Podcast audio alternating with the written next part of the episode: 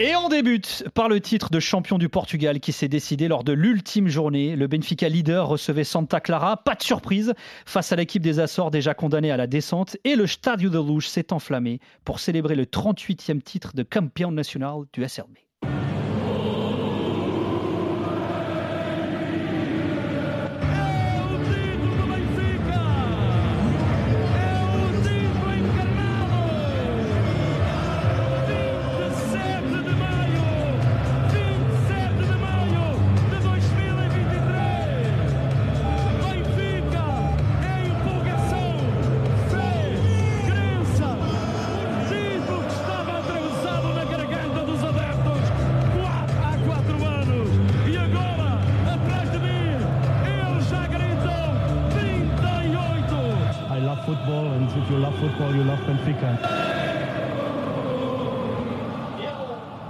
On a entendu les mots de Roger Schmidt, l'entraîneur du Benfica. C'était lors de son arrivée d'ailleurs au SLB. Quand on aime le football, on aime le Benfica, avait-il déclaré. Et c'est vrai que cette saison, on a aimé le foot hein, du Benfica de Schmidt, ou pas d'ailleurs. C'est l'un des objets du débat. Et Alex, tu voulais justement parler de ça. Je vous ai demandé hein, de dégager des thématiques pour euh, ce bilan de la saison euh, au Portugal. Tu voulais faire un focus sur le Benfica de Schmidt, euh, Alex? Ouais, clairement, parce qu'il a apporté un vent de fraîcheur, un peu comme avait apporté Ruben Amorim quand il est arrivé à Braga.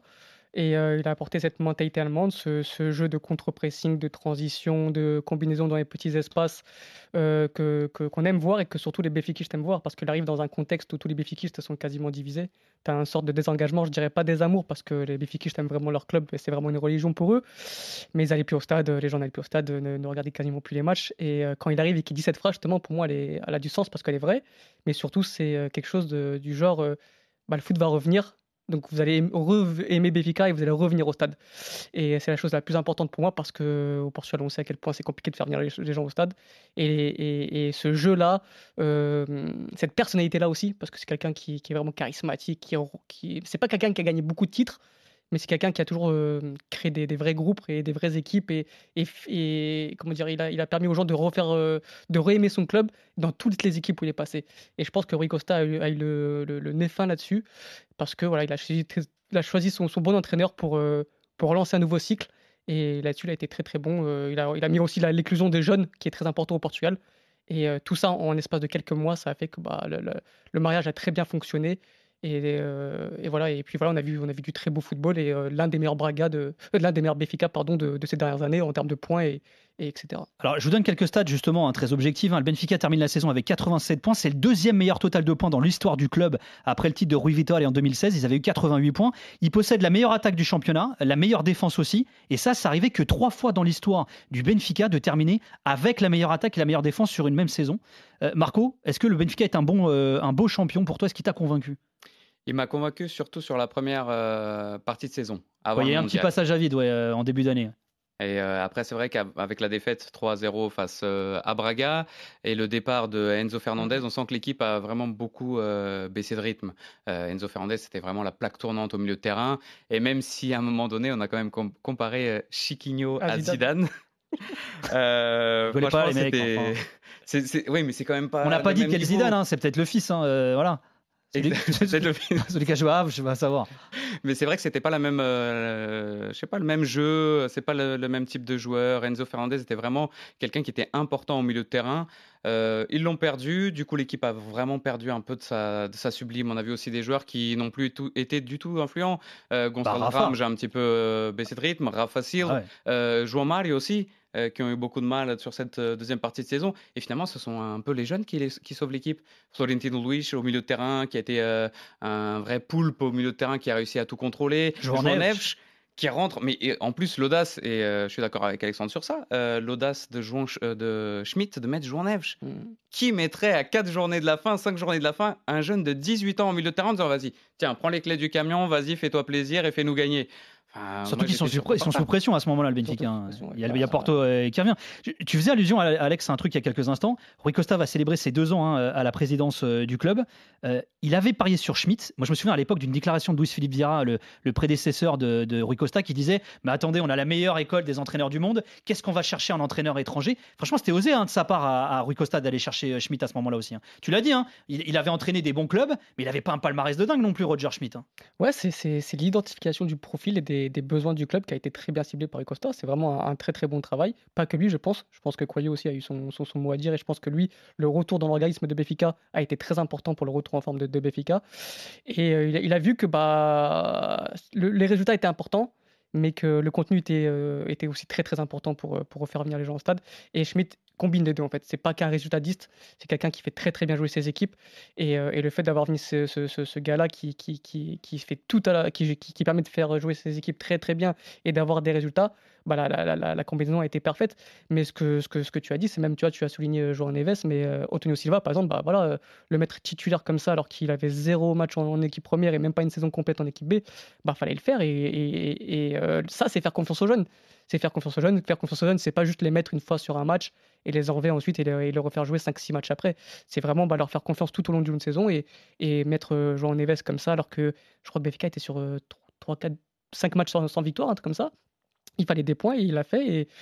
Non, non, très très bien. Et il a apporté ce, ce, vent de fraîcheur, comme j'ai pu le dire, cette mentalité allemande, allemande où euh, même à la fin, bah, tu vois, il n'y a eu jamais eu de panique en quelque sorte, euh, ou mm. même de, de, de, hum, diffusion de joie quand ils avaient 13 points d'avance ou 10 points d'avance. Toujours, voilà, mentalité allemande, rigide, froid. On, on, veut match après match, on gagne les matchs et après on verra.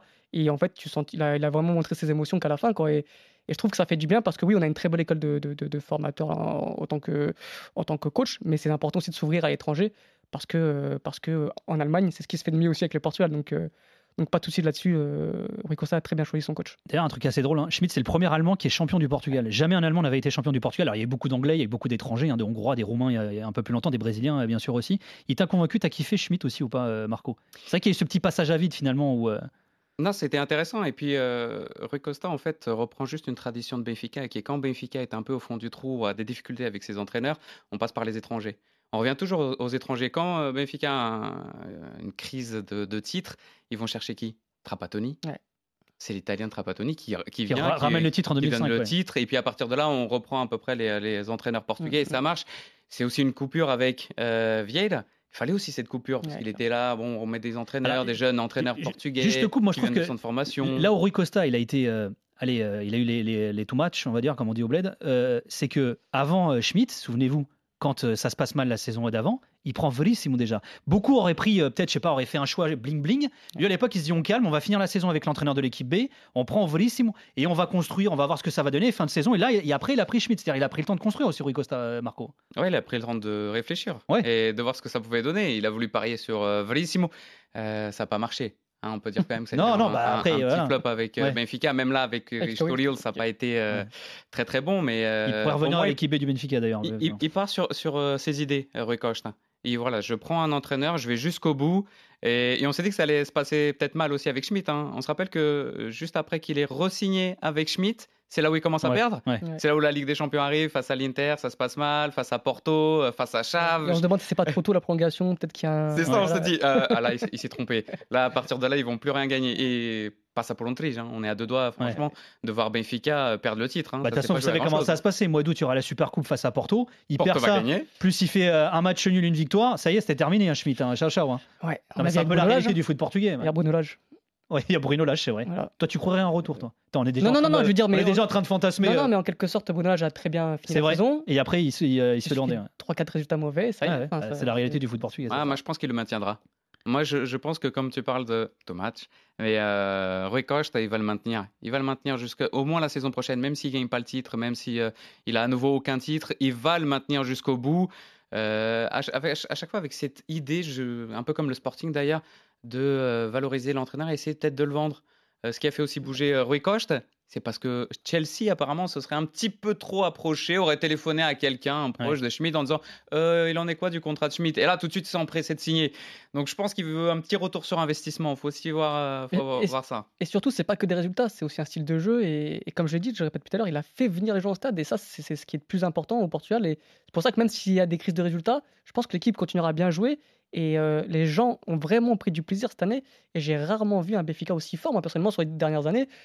Même le, euh, même le, le, le, Béfica de Georges Jesus ou même de Rui Victoria quand il bah, justement, la, grosse diff c'est surtout qu'au niveau européen ils ont été performants aussi c'est surtout ça c'est qu'il y a vraiment eu il y a eu de la consistance y compris en Ligue des Champions quoi. et en termes d'effectifs je trouve comme l'effectif de cette année moins fort que celle de, de Georges Jesus quand il arrive par exemple et, et, je trouve que même s'il y a des résultats un peu moins convaincants la saison prochaine, je pense qu'il conservera jusqu'au bout pour une histoire de valorisation, mais aussi de style de jeu. Juste... Il y a des faiblesses quand même. Il y a des faiblesses dans, cette équipe, et toujours les mêmes, même avec Georges Jesus, c'est-à-dire face au grand. Face au grand, il n'a pas réussi.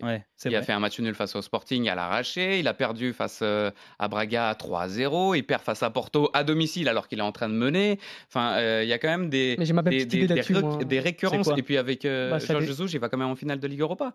Donc c'est vrai, vrai qu'il en fait deux. Aussi, c'est l'ADN. L'ADN, je pense que tu as des joueurs comme Rafa Silva, João Mario, Vlachodimos qui sont là, Grimaldo qui va partir, qui, qui ont connu toutes les défaites, les grosses défaites et les grosses désillusions de Béfica et qui ont instauré un peu. Je crois qu'ils le portent. Ils le portent en eux. L'ADN de la peur, c'est un peu comme le PSG, voilà, ils, le portent en eux et je pense qu'il faut se débarrasser de ces gens-là pour recommencer une nouvelle ère parce que tu vois dans les grands matchs que même contre un Porto où tu peux les mettre à 13 points, un Porto vraiment mauvais cette année, on va, on va pas se mentir, un Benfica au maximum de leur force, ils arrivent à paniquer au début du match alors qu'il n'y avait pas raison de paniquer.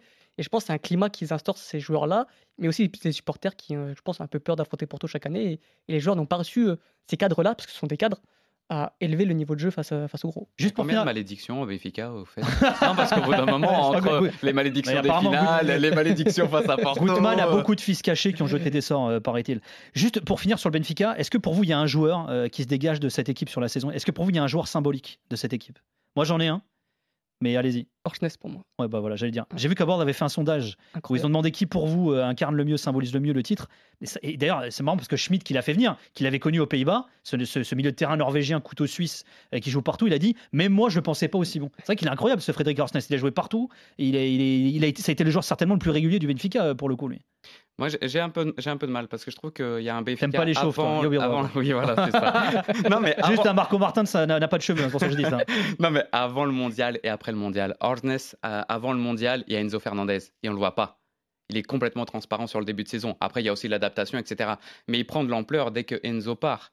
Euh, je ne retirerai pas non plus Otamendi. Otamendi, euh, dans la défense, c'est lui qui a réussi à construire pour moi aussi Antonio Silva. S'il est aussi bon, c'est parce qu'il y a à côté de lui Otamendi qui est passé de capitaine de Porto à capitaine de Benfica. Entre qui devrait se barrer aussi. Hein. voilà. Euh, donc il y a eu quand même des joueurs. Les défaites de Benfica se conjuguent toujours avec l'absence de Bas, Alexander Bas. Ah ça oui. Donc. Mais c'est qui pour toi le joueur le, si, si un joueur qui symboliserait ce titre, ce serait qui pour toi?